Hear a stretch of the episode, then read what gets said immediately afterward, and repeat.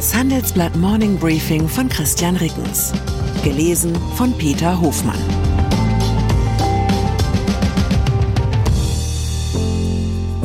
Guten Morgen allerseits. Heute ist Mittwoch, der 14. Februar 2024. Und das sind unsere Themen. Zwangsarbeit, neue Indizien für Verstrickung von Volkswagen in China.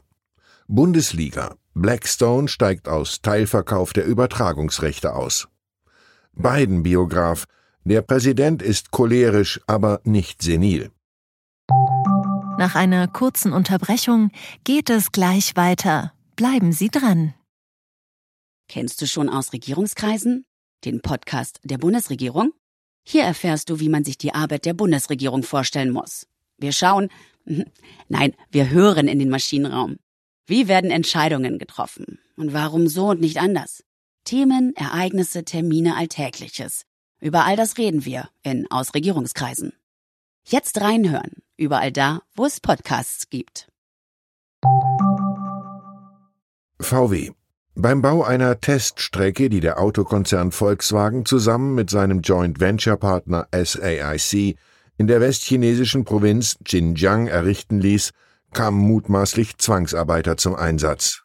Das Handelsblatt hat entsprechende Hinweise von VW-Mitarbeitern mithilfe des deutschen Wissenschaftlers Adrian Zenz überprüft. Zenz forscht seit Jahren zu Zwangsarbeit und Internierungslagern in Xinjiang. Er erklärt dazu, auf der Webseite der Unternehmen, die die VW SAIC Teststrecke gebaut haben, finden sich eindeutige Belege dafür, dass in der Bauphase uigurische Zwangsarbeiter eingesetzt wurden. So zeigen Fotos in einem Bericht zur Eröffnung der Teststrecke im Jahr 2018 die uigurischen Arbeiter des Projektes in Militäruniformen, ein typisches Zeichen dafür, dass die abgebildeten Menschen Teil eines Zwangsarbeiterprogrammes sind. Volkswagen betreibt in der Stadt Urumqi in Xinjiang gemeinsam mit seinem chinesischen Partner neben der Teststrecke auch ein Fahrzeugwerk.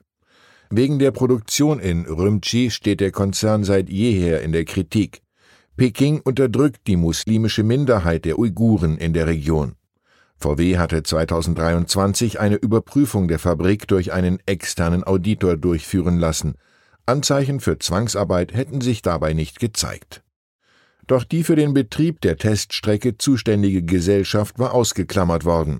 Nach Veröffentlichung des Berichts hatte ein VW-Mitarbeiter das Handelsblatt mit folgenden Worten alarmiert. Kein Wunder, dass die nichts finden, sie müssen bei der Teststrecke suchen. Ein Volkswagen-Sprecher erklärte, der Konzern orientiere sich an den Leitlinien der Vereinten Nationen für Wirtschaft und Menschenrechte, wonach Zwangsarbeit ausdrücklich verboten sei. Das gelte auch für das fragliche Testgelände. Bundesliga. Der US-Finanzinvestor Blackstone zieht sich aus dem Bieterprozess für die Medienrechte der Fußball-Bundesliga zurück. Entsprechende Berichte der Nachrichtenagentur Bloomberg und des Handelsblatts bestätigte die Deutsche Fußballliga. Aus verschiedenen Gründen komme das Unternehmen Blackstone nicht mehr als strategischer Vermarktungspartner der Bundesliga und zweiten Bundesliga in Frage, hieß es in einem Statement. Die Liga bestätigte zudem, dass sich nun nur noch die Beteiligungsgesellschaft CVC für die Medienrechte interessiert. Die Deutsche Fußballliga hofft auf einen Kaufpreis von einer Milliarde Euro für die Medienrechte. Mit nur einem einzigen verbliebenen Bieter könnte es aber anspruchsvoll werden, diese Preisvorstellung durchzusetzen. Bloomberg hatte zuvor berichtet, Blackstone gebe das Vorhaben auch auf, weil man befürchte, dass das Zögern einiger Clubs das Verfahren verschleppen könnte.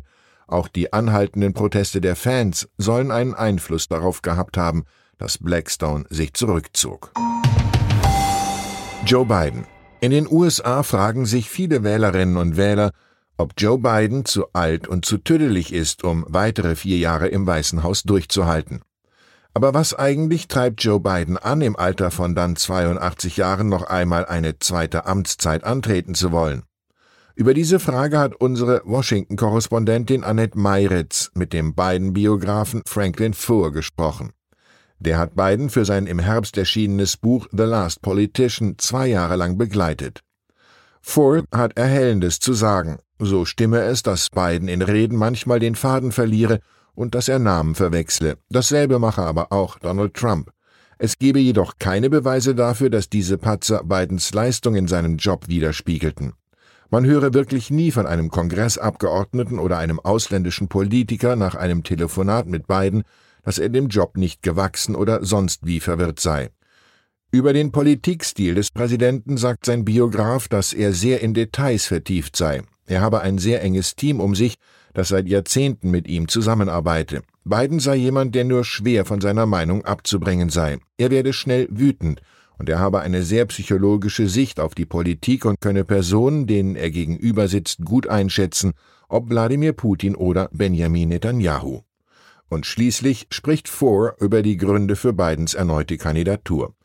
Ein simpler Grund für sie sei, dass er den Job wirklich liebe. Niemand genieße es so sehr, mit anderen Staatsoberhäuptern zu sprechen wie Joe Biden.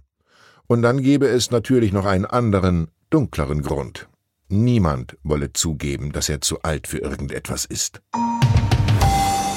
Politischer Aschermittwoch. Zum Aschermittwoch laden die Parteien traditionell zu Kundgebungen, bei denen rhetorisch etwas kräftiger hingelangt wird. Und nirgendwo klingt das Krachlederne authentischer als in Bayern.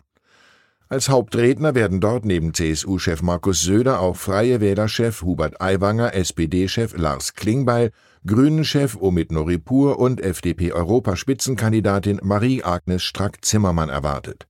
Außerhalb von Bayern sprechen unter anderem Nordrhein-Westfalens Ministerpräsident Hendrik Wüst im Sauerland und Parteichef Friedrich Merz in Thüringen. ChatGPT. Ob die typische Aschermittwochsrede wohl auch ein Fall für die neue Funktion von ChatGPT wäre? Der Chatbot soll sich künftig Informationen über seine Nutzer merken können. Damit könne sich die Software zum Beispiel daran erinnern, dass man eine Tochter habe, die quallen mag, erläuterte die Entwicklerfirma OpenAI am Dienstag. Bitte man ChatGPT dann zum Beispiel eine Geburtstagskarte für das Kind zu entwerfen, könnte eine Qualle mit Partyhut auf dem Bild sein. Das Gedächtnis von ChatGPT wird besser, je mehr man es nutzt, so OpenAI. Auch kann man abfragen, was die Software über einen weiß oder alle einzelnen Angaben löschen. Die Funktion wird zunächst im kleinen Nutzerkreis getestet. Sollte es tatsächlich eine Hölle geben, bin ich mir übrigens ziemlich sicher, irgendwo dort unten wird eine Sonderabteilung für alle Väter und Mütter freigehalten, die sich die Geburtstagskarte für ihre Tochter von einer KI erstellen lassen. St. Valentin. Von der Hölle in den siebten Himmel. Andere Medien mögen Ihnen zum Valentinstag Dating-Tipps liefern. Das Handelsblatt liefert lieber einen Steuertipp. Wer seinem Partner oder seiner Partnerin am heutigen Tag der Liebenden ein richtig teures Geschenk zukommen lassen möchte, sollte in Sachen Romantik unbedingt noch eine Schippe drauflegen und ihm oder ihr vorher einen Verlobungsantrag machen, mit der Betonung auf vorher. Bereits ab dem Zeitpunkt der Verlobung steigt nämlich der Freibetrag bei der Schenkungssteuer von 20.000 auf 500.000 Euro. Aber Achtung, sind Cartiering oder Ferrari-Schlüssel erst überreicht, muss man irgendwann auch heiraten, denn wird die Verlobung wieder aufgelöst, droht eine saftige Steuernachzahlung. Ein Problem, das sich umgehen lässt, indem man es beim üblichen Dutzend Rosen von Blume 2000 bewenden lässt. Ich wünsche Ihnen einen Tag, an dem Sie all Ihre Freibeträge ausschöpfen. Herzlichen Gruß, Ihr Christian Rickens. Ich bin Dr. Falk Stierkart und leite ein medizinisches Versorgungszentrum in Erlangen. Der Job als niedergelassener Arzt ist nicht unattraktiv, aber er scheitert oft schon an der Wurzel. Wenn unser Studiensystem nicht darauf ausgelegt ist, genug Ärzte in guter Qualität auszubilden, wie soll die medizinische Versorgung in Mittelfranken dann gedeckt sein? Die besondere Nähe der niedergelassenen Haus- und Fachärzte ist in Gefahr. Was die Gesundheitspolitik jetzt dringend ändern muss, erfahren Sie auf rettetdiepraxen.de.